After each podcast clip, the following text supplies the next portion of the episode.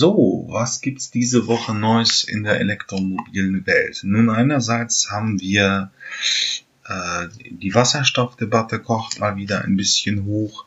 Äh, ähm, Renault und Peugeot haben ihre Angebote im Kleinwagensegment konkretisiert und ein paar Daten dafür ähm, veröffentlicht. Deswegen wissen Sie mir, Peugeot ähm, im Kleinwagensegment und Volkswagen hat dasselbe getan für seinen ID3, also für den elektrischen Golf in der Kompaktklasse. Da ähm, berichte ich ein bisschen drüber und zeige, was es da noch ähm, an Neuigkeiten gibt, so dass das Angebot auch wirklich überschaubarer wird.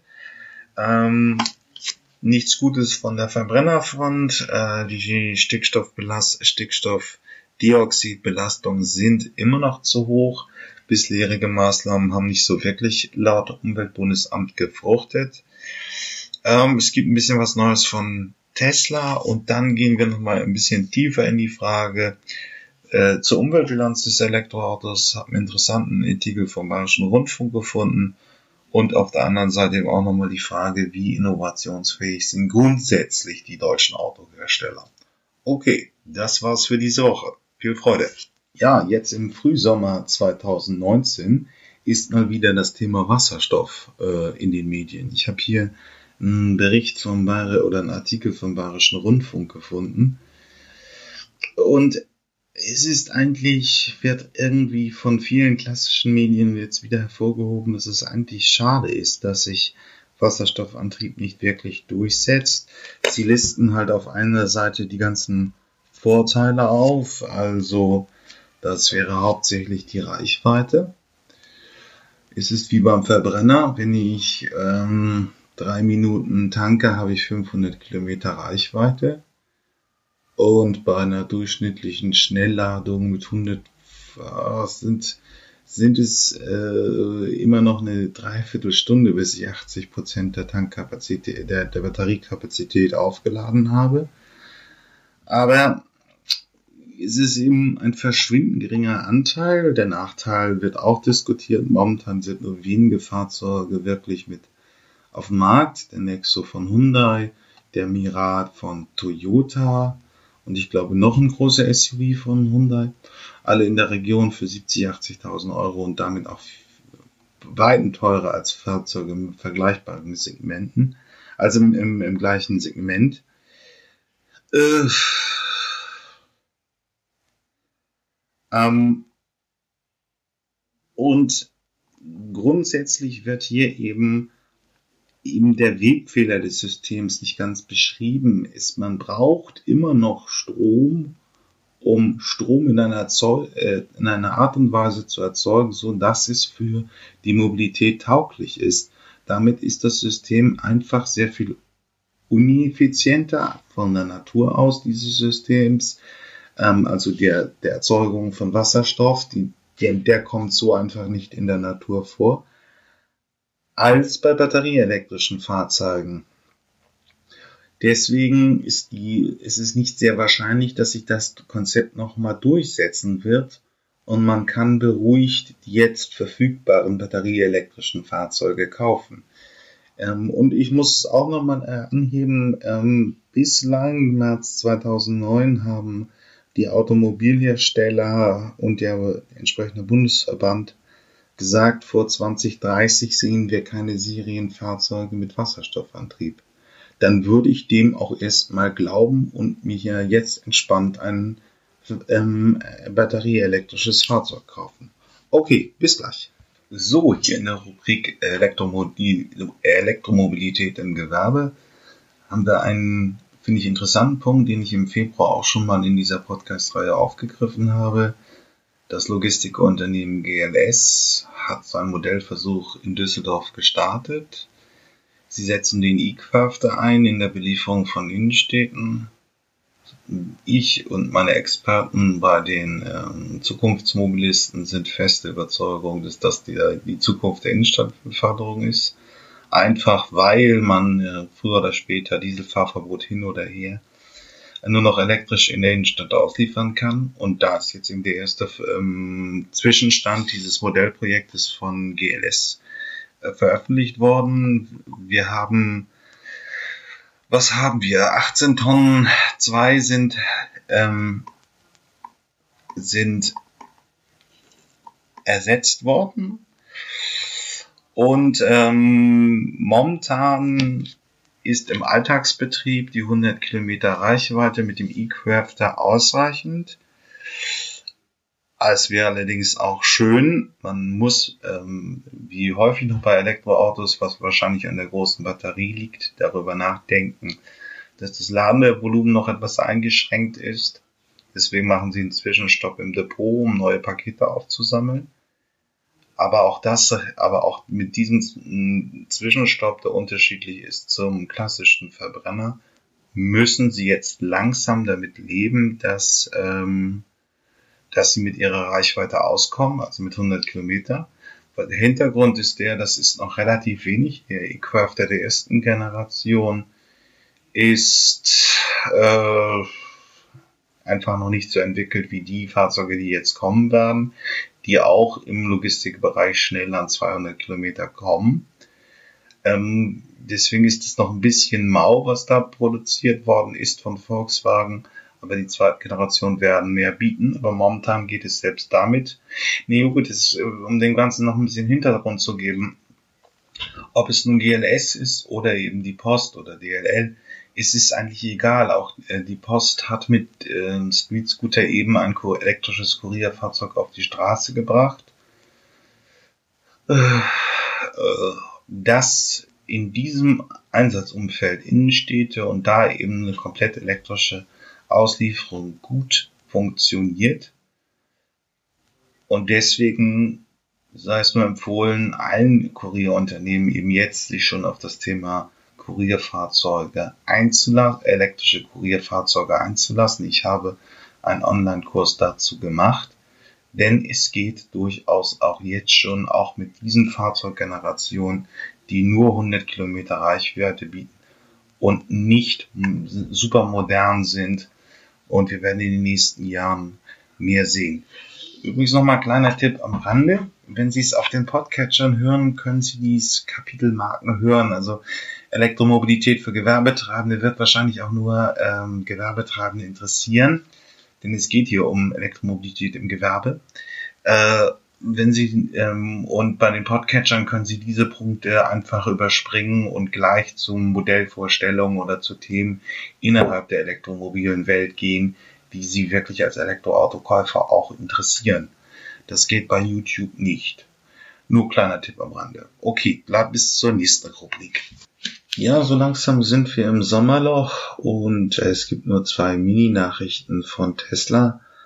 Einerseits wird das Model S jetzt nach sieben Jahren einmal überarbeitet. Die Oberklasse-Limousine ist ja 2012 auf dem internationalen Markt eingeführt worden. Und jetzt gibt es das erste Facelift. Ähm, und zweitens mal haben sie in den USA ein Rekordergebnis hingelegt und 1000 Fahrzeuge verkauft. Ähm, so viel haben sie noch nie verkauft. Es ist also wirklich auf der anderen Seite auch eine gewisse Marktakzeptanz da. Nur, ähm, wenn man noch ein Schnäppchen machen will in diesem Oberklasse-Segment, wird es natürlich so laufen wie auch im normalen Automobilverkauf. Kommt eine überarbeitete, wird eine Modellreihe wieder Model S, diese Oberklasse-Limousine überarbeitet, bekommt man die älteren Fahrzeuge, also die Baujahre zwischen 2012 und jetzt etwas günstiger. Ähm, das wird genauso bleiben wie beim Verbrenner. Okay. Ja, das Umweltbundesamt hat nochmal sich mit den Stickstoffbelastungen und Stickstoffdioxidbelastungen in den Städten ähm, beschäftigt und eine Studie veröffentlicht. Hm, der Trend ist äh, kritisch. Also wir brauchen noch mehr Fahrverbote in den Städten, obwohl Stuttgart jetzt schon komplett dieselfrei ist. Äh, wir brauchen noch strengere Gesetzwerte, weil im Prinzip die Luft immer noch ähm, zu schlecht ist in den Innenstädten. Also der bisherige Maßnahmenmix hat nicht wirklich gefruchtet, wenn man saubere Luft in den Innenstädten haben will. Ja, und ähm, das UBA schließt dann eben mit der Forderung, also das Umweltbundesamt schließt mit der Forderung, wirklich alle Fahrzeuge, ältere Diesel sofort mit äh, Filtern nachzurüsten. Also ältere Diesel sollen mit Filtern nachgerüstet werden, damit wir nun endlich in der Innenstadt saubere Luft haben. Okay, bis gleich, bis zur nächsten Runde. Ja, im ersten Teil der Modellvorstellung gibt es heute nochmal etwas Neues zum Renault Zoe. Ah, ist bisschen maximal nicht überzeugend. Ja, der Renault Zoe ist eines der meistverkauftesten Elektroautos von Großserienherstellern. Ähm, er ist auch sehr überzeugend, schon 2012 auf den Markt gekommen und bietet jetzt in der alten Variation für 20.000 Euro ein sehr überzeugendes Angebot mit 300 Kilometer Reichweite. Ähm, er ist von den Kleinst Kleinwagen auch der günstigste im Vergleich mit anderen Wettbewerbsfahrzeugen. Ähm, ich habe es vor ein, zwei Episoden hier auch vorgestellt. Der Corsa, der neue Kleinwagen von Honda und ähnliches werden auch so in der Preisregion von 30.000 Euro sich bewegen und der Zoe in der Preisregion von 20.000 Euro. Ja, ähm, aber einerseits wird er jetzt auch neu überarbeitet. Er wird neu überarbeitet hinsichtlich der inneren Werte, er kommt jetzt auch auf eine neue Plattform, trotzdem sind die Leistungsdaten nur bedingt überzeugend. Hier wird beim NZ-Artikel angegeben, dass 50 Kilometer, 50 kW leistungsfähig, äh, ladefähig ist. Das ist für, das ist wenig überzeugend. Ähm, die anderen sind heute schon bei einer größeren Schnellladefähigkeit. Der soll aber trotzdem in 30 Minuten 150 Kilometer Reichweite aufbauen. Und sonst sind es die üblichen Hausaufladungen zwischen 7 und 22 kW, ähm, die man eben haben kann insgesamt überzeugend, aber 280 im, äh, ist also die Reichweite wird in der neuen überarbeiteten Version 380 Kilometer im WTLP-Modus angeboten werden. Das ist eher ein schwacher Zyklus und der bedeutet, dass es im Winter teilweise auf bis zu 250 Kilometer Reichweite runtergehen kann. Und das ist nicht mehr wirklich zeitgemäß. Äh, und man könnte sich erwarten, dass es mehr, ähm, dass wieder neue Fahrzeuge auf den Markt kommen. Äh, man wird es sehen, aber bislang sind das die neuen Daten des Renaults. Okay, bis zur nächsten Modellvorstellung. So, Peugeot Deutschland hat für den elektrischen 208 die Bestellbücher geöffnet. Aber um es gleich vorweg zu sagen, der günstigste Basisbenziner in der 208-Reihe wird 15.000 Euro kosten und der, die elektrische Version mindestens 30.000 Euro. Ich habe leider noch kein Total Cost of Ownership Betrachtung gemacht, wann im Prinzip der, das Elektroautofahrzeug günstiger wird als der Verbrenner. Wenn ich also zu Hause lade und günstigen Strom habe, sind die Betriebskosten niedriger als beim Verbrenner.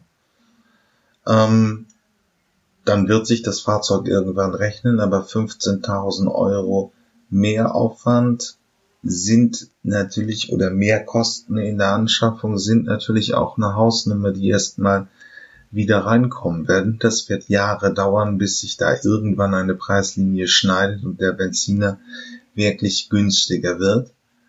Ähm, deswegen stellt sich das Frage, ich finde die Preise auch noch immer ein bisschen zu happig.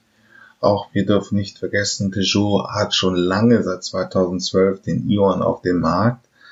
Ähm, eine Kooperation seinerzeit auch mit Mitsubishi, den Mief. Also es gab Elektroautos äh, schon lange und warum jetzt eben immer noch keine Kostenvorteile erzielt worden sind, die den Preis ein bisschen senken, wirft für mich ziemlich viele Fragen auf. Also immer noch ein bisschen langsam in der Entwicklung. Sonst ist der 208 aber natürlich ein ganz normales Fahrzeug der Peugeot, aus Peugeot. Ähm, ähm, er hat einen 136, äh, 136 PS starken Elektromotor und sonst ähm, ist die Price Range, äh, ist die Leistungsspanne eben bei Peugeot zwischen 75 und 131 PS bei den normalen Benzinern und ein ähm, 202 PS starker Diesel steht zur Verfügung.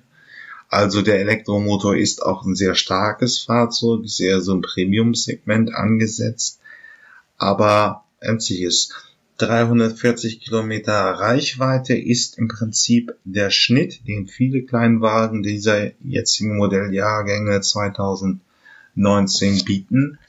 Aber äh, stellt sich halt die Frage, warum das nicht zu einem günstigen Anschaffungspreis geht. Ja, und sonst ist es ein Fahrzeug, was eben auch alles Moderne bietet. Klimaautomatik, Regensensor, Feststellbremse, das stimmt schon. Wie gesagt, ich störe mich ein bisschen eben an den Preis.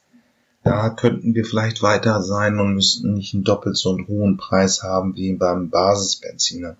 Okay, bis gleich. Bis zur nächsten Vorstellung. Ja, ähm, Volkswagen hat laut gegeben und für die D-Reihe die zentralen Daten des Angebots bekannt gegeben. Also der ID3, praktisch der neue elektrische Golf, wird acht Jahre Garantie bekommen, respektive 160.000 Kilometer und entscheidend 70 Prozent der Batteriekapazität sind, bis, sind in diesen Daten garantiert. Nochmal eine Auffrischung für Neulinge im Themenfeld. Die Batterie ist beim Elektroauto das wichtigste Gut. Äh, sie ist im Prinzip macht sie äh, den größten Anteil am Fahrzeugwert aus. Alles andere ist ziemlich Versatztechnik. Ähm, es ist ähnlich wie eine Logik wie beim Laptop und dem Prozessor. Ist der Prozessor kaputt, ist der Laptop kaputt. Ähm, alles andere ist auch am Laptop nicht wirklich bedeutend. Dies ist also die entscheidende Zahl für den äh, ja, Gewinn dieses äh, für den für das den Fahrzeugwert. Und mit diesen acht Jahren 160.000 Kilometer, 70 äh, Prozent in der ähm, Batterie, äh, der Speicherfähigkeit, äh, ist es ungefähr im Schnitt. BMW hatte diese Werte schon 2013 mit Mi 3 im Angebot, so oder so ähnlich. Ähm, interessant ist auch noch, dass der, dass ähm, Volkswagen davon ausgeht, dass 50 Prozent der Ladevorgänge zu Hause stattfinden wird, dann also auch mit beschaulichen 11 oder also angefangen mit 7, 11, vielleicht 22 kW 25 Prozent auf der Arbeit und die restlichen 25 dann auch in Schnellladenetzen. Ähm, wenn man eine Autobahntour von circa 800 Kilometer macht, müsste man das Fahrzeug zweimal aufladen, um anzukommen. Das ist ja jetzt in der Gegenwart noch ein Problem, denn lange Fahrten über Autobahnen an die, zum Beispiel aus dem Ruhrgebiet oder aus Frankfurt an die Nordsee sind schwierig, denn ähm, ähm, auf den Autobahnen fehlen jetzt noch die Schnellladeversorgung. Ionity baut sie auf, es kommen auch immer mehr, aber dann äh, wäre das Elektroauto eben auch für lange Autobahnfahrten geeignet und man könnte eben entspannt äh, Elektroauto fahren und auch eben die langen Strecken auf der Autobahn bewältigen. Und deswegen hat jetzt Volkswagen eben auch diese Daten angelegt. Ja, also wie gesagt, das ist momentan der Branchenschnitt, das machen viele. Vielleicht nochmal ein Hintergrund. 160.000 Kilometer garantiert Volkswagen also für eine Batterie, aber es ist sehr wahrscheinlich anzunehmen, dass die Batterie deutlich länger hält. Es gibt erste Versuche, dass ähm, sich zum Beispiel hat mir der TÜV ist in einem Interview gesagt, dass sie mit einem mit einer Batterie eine Million Kilometer gefahren sind. Man hört von einem Taxi, die 5,9 Millionen Kilometer gefahren sind. Ähm, ich habe von Lars Thomsen, einem Zukunftsforscher, gehört, dass Fahrzeuge auch schon ihm bekannt wären, die zweieinhalb Millionen Kilometer gefahren sind. Denn der, die, der, der, im Prinzip ist die Batterie auch durch die ähm, Elektronik da geschützt, ähm, sich zu überlasten. Ähm, und das heißt, kann auch gut bedeuten, dass eben die Batterien deutlich länger halten als bekannt ist. Das kann aber momentan wirklich keiner mit einer großen Gewissheit sagen, weil wir eben noch nicht die Fahrzeuge auf der Straße haben, die es, wo man auch eine, eine plausible Aussage drauf stützen können. Äh, wir wissen es schlichtweg einfach nicht. Aber 160.000 Kilometer ist mir eine graue Theorie, als dass es wirklich ähm, bedeuten wird, dass das Fahrzeug dann äh, überflüssig wird und dass die Batterie ausgewechselt wird. Es kann noch deutlich mehr sein. Okay, das war's heute für die Modellvorstellung. Bis gleich. Schon wieder so ein grottiger Beitrag, diesmal vom Bayerischen Rundfunk. Es geht einerseits um die Umweltbilanz des Elektroautos, aber dann bringen sie halt immer, wie immer noch so ein paar Fakten rein, wie man mit dem Elektroauto leben kann. Und eine Studie kommt gleich nochmal, die wird angerissen, aber auch nicht wirklich erklärt, also fragwürdig. Kurz danach, Marita Hansen fährt mit dem kleinen Elektroauto Sohn Raphael zur Schule und dann nach München. Das Ehepaar ist von den batteriebetriebenen Autos überzeugt. Ganz einfach, weil es Spaß macht und weil es umweltfreundlich ist. Das wollen wir überprüfen. Wir fahren heute mit. Zum Fahrspaß? Bei Anfahren beschleunigt der kleine Renault etwa so wie ein Motorrad.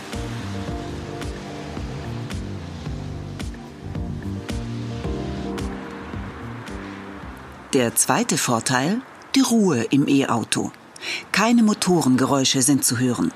Das ist halt auch schön, zum Beispiel wenn Sie jetzt Musik hören, was ich sehr gerne mache.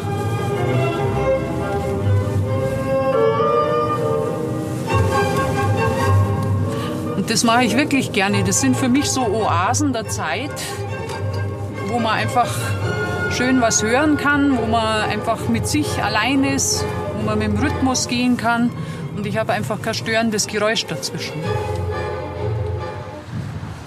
Aber entscheidend ist, wie umweltfreundlich ist das Elektro. So, jetzt kommt die Studie vom IFO aus Heidelberg. Dazu muss man wissen, ist ein Öko-Institut und im Prinzip, ja, man kommt bei diesen Szenario- und Hochrechnen immer auf ein Ergebnis, was man eigentlich haben will. Und bei dem Umweltinstitut würde ich mal ein bisschen unterstellen, dass sie einfach wollen, dass sie zu Fuß laufen und Fahrrad fahren. Ähm, also im Prinzip einfach überhaupt kein Auto fahren. Deswegen ist es so ein bisschen merkwürdig. Die Studie wird ja dann auch noch gleich mal so eingeschränkt. Ein vollständiger Blick ist es nicht. Die Feinstaubdebatte, ja, überzeugend ist es nicht. Aber okay. Bis gleich. Das Heidelberger IFO-Institut hat die Feinstaubemissionen von Elektroautos mit herkömmlichen verglichen. Dabei schneiden E-Autos mit kleinen, vor allem aber mit großen Batterien deutlich schlechter ab als die herkömmlichen. Also ich muss ehrlich sagen, mir sind die Studien eigentlich relativ egal. Ich bin ein Pionier mit dem E-Auto, klar, aber ich leiste dazu eben auch eine Anschubfinanzierung, dass es mit dieser Technologie weitergeht. Das ist mir wichtig. Diese Studie ergibt kein vollständiges Bild. Der Feinstaub fällt vor allem bei der Produktion an, beim Fahren dagegen kaum.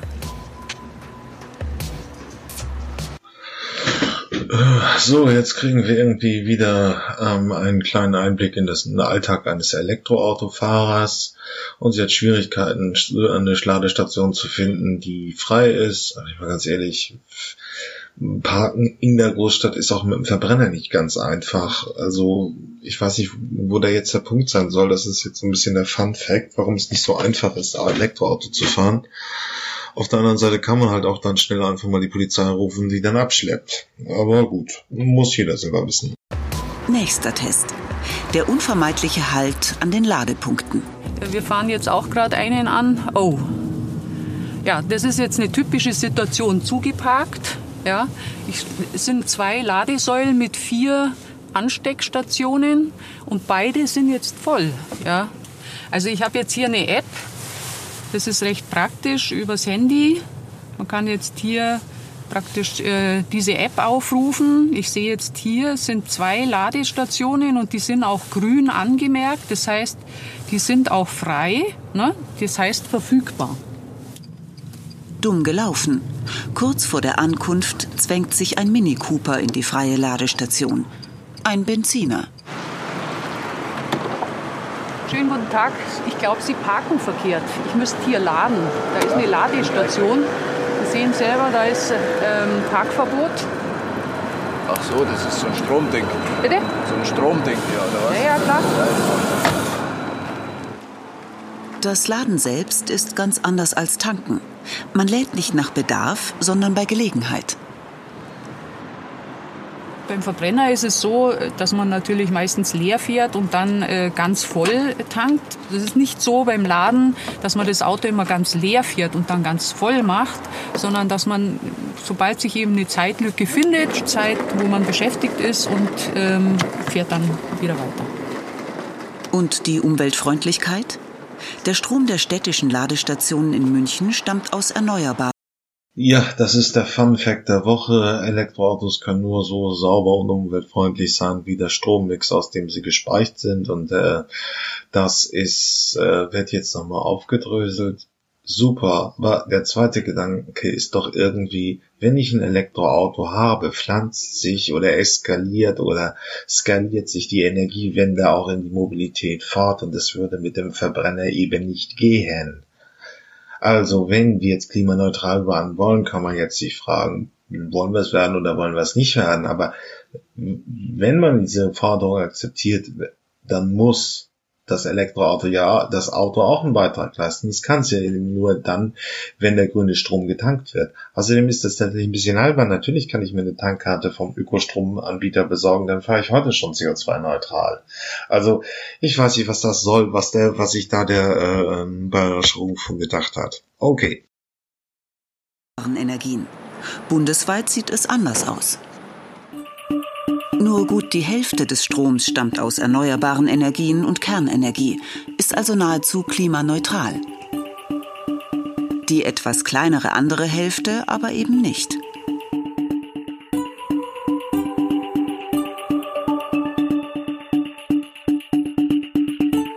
Im Vergleich schneiden Benziner und Diesel zwar schon heute schlechter ab als Elektroautos, aber nur knapp. Wegen des Strommix können Elektroautos heute in Deutschland gar nicht klimaneutral sein.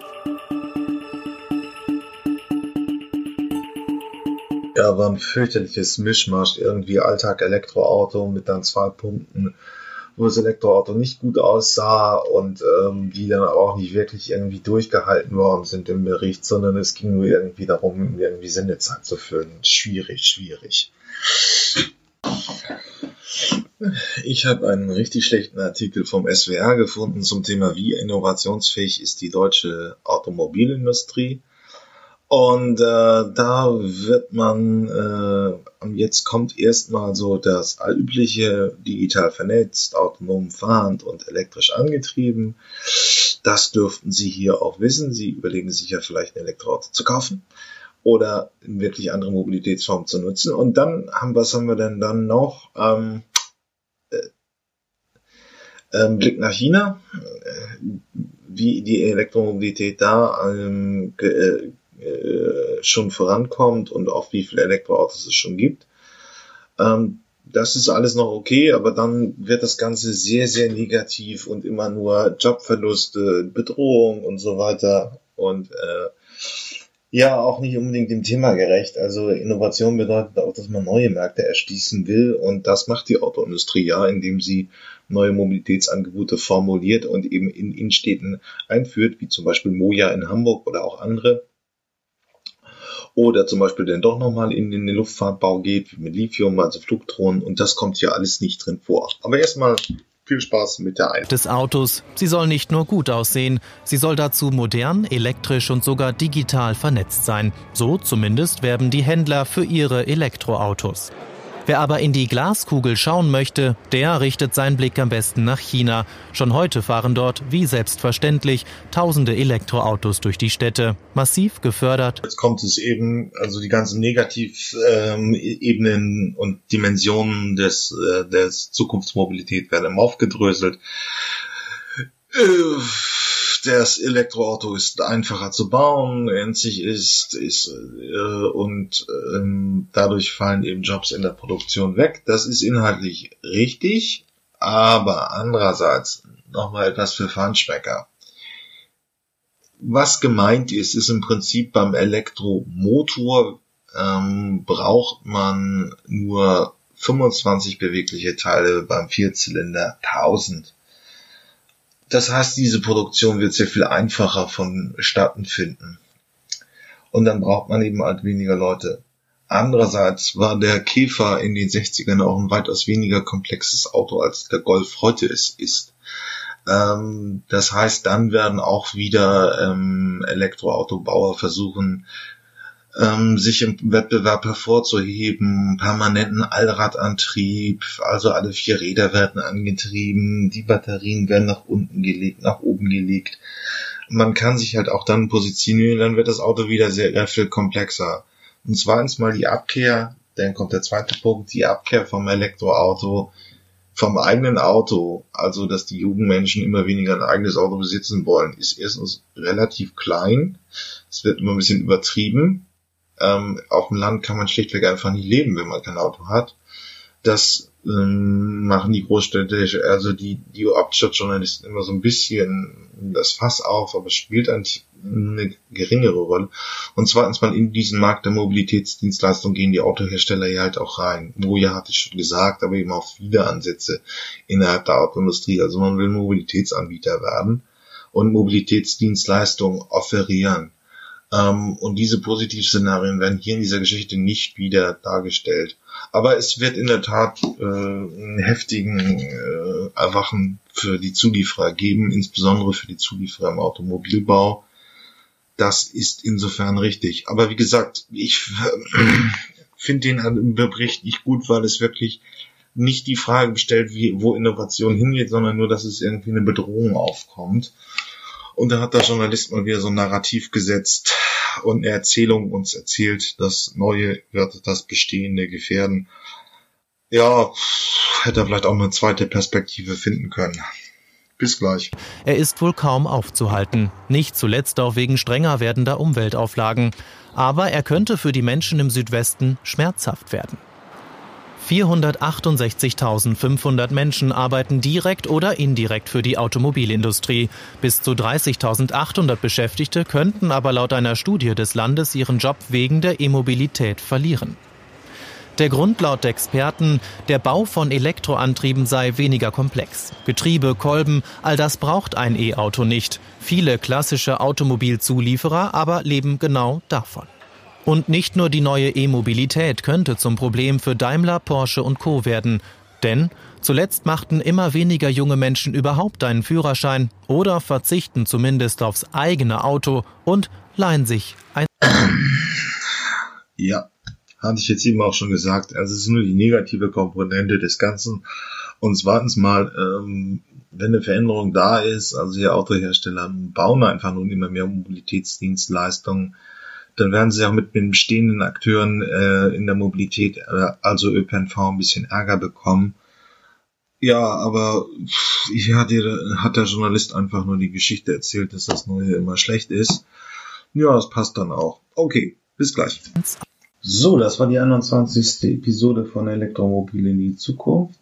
Es war mal wieder ein Vergnügen. Bitte vergesst nicht, vergessen Sie nicht, hier eine positive ähm, Empfehlung auf den Podcatchern oder Bewertungen abzugeben.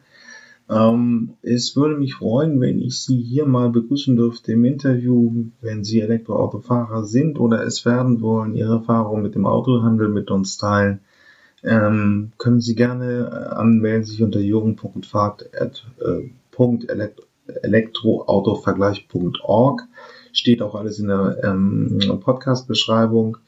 Ich würde Sie hier gerne mal drin haben, um mit Ihnen Ihre Erfahrung im Elekt in der Elektromobilität zu besprechen. Sonst war's das. Bis dann. Tschüss, bis zur, eine, bis zur Episode 22.